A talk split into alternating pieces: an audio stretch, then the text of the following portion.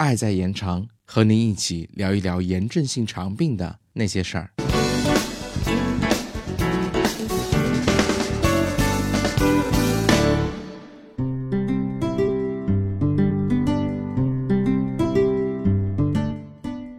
大家好，欢迎收听 CCCF 科普小广播。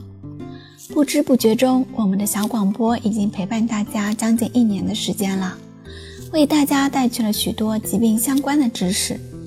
不知正在收听节目的你，了解了多少，又掌握了多少呢？是不是为与疾病斗争的你带去了些许希望和安慰呢？众所周知。炎症性肠病是一种需要长期治疗的慢性疾病，会伴随我们一生。治疗是对抗疾病的手段，而控制缓解才是我们的目的。我们该如何做才能让疾病不复发或者少复发呢？今天我们就来谈谈这个问题。首先，您需要戒烟，戒烟可以减少克伦病的复发，这是非常重要的预防措施。尤其是男性克伦病患者，医师可能忘记提醒您。但是如果您是吸烟的患者，那么戒烟是您需要重视的头等大事。其次，您需要注意饮食，避免食用辛辣刺激的食物，如咖啡、辣椒、浓茶等，因为这些食物会加重腹泻或者腹痛。保持适当的营养。平常可以食用各种食物，比如肉类、鱼类、家禽、水果、蔬菜及乳制品等。丰富的饮食可以让我们的身体补充丢失的营养物质，增强抵抗力，促进疾病的恢复。关于乳制品，需要提醒一下，有些患者可能会存在乳糖不耐受的情况，在尝试乳制品时，需要少量多次尝试。防止造成腹泻或者腹胀。您还可以补充益生菌，益生菌也被称作有益的、友好的细菌，是肠道内的一种微生物，协助胃肠道功能。人体的消化系统中存在着约四百种不同的益生菌，它们可以控制致病菌的生长，关键是益生菌和致病菌之间达到平衡。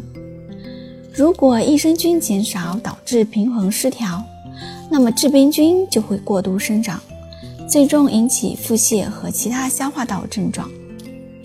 不过，目前还没有足够证据证实益生菌可以预防克伦病的复发。在补充益生菌时，可以隔一段时间换一种益生菌品牌。在选择时要注意益生菌种类和数量。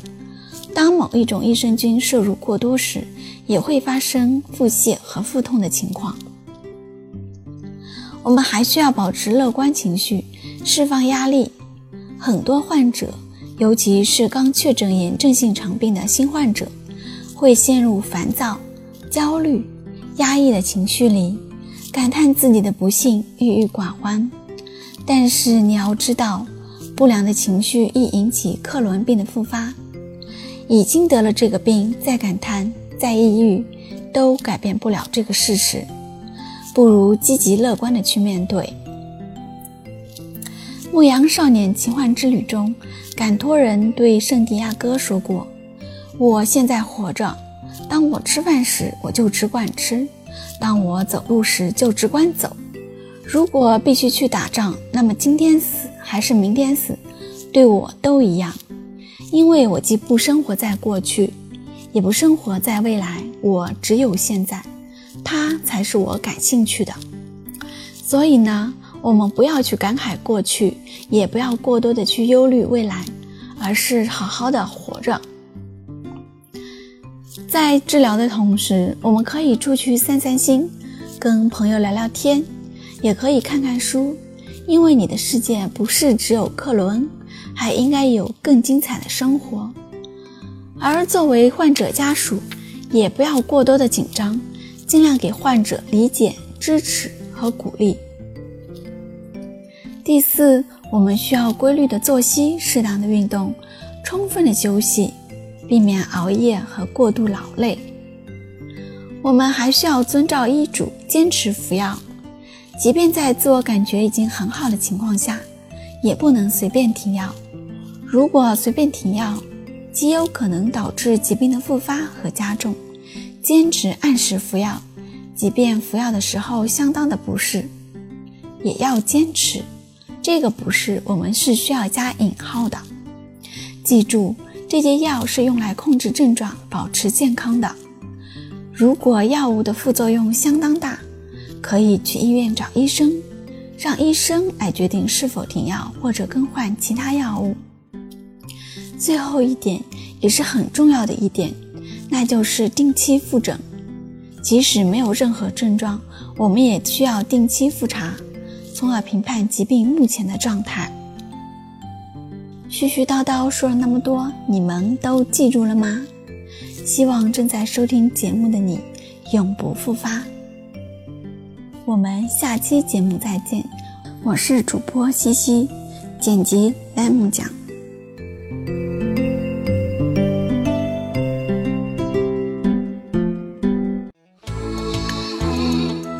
本节目由 CCCF 爱在延长炎症性肠病基金会独家录制播出。节目内容感谢由浙江大学出版社出版的《溃疡性结肠炎和克罗恩病你问我答》丛书。更多详情，请欢迎关注爱在延长官方网站及微博、微信公众号，期待您的互动。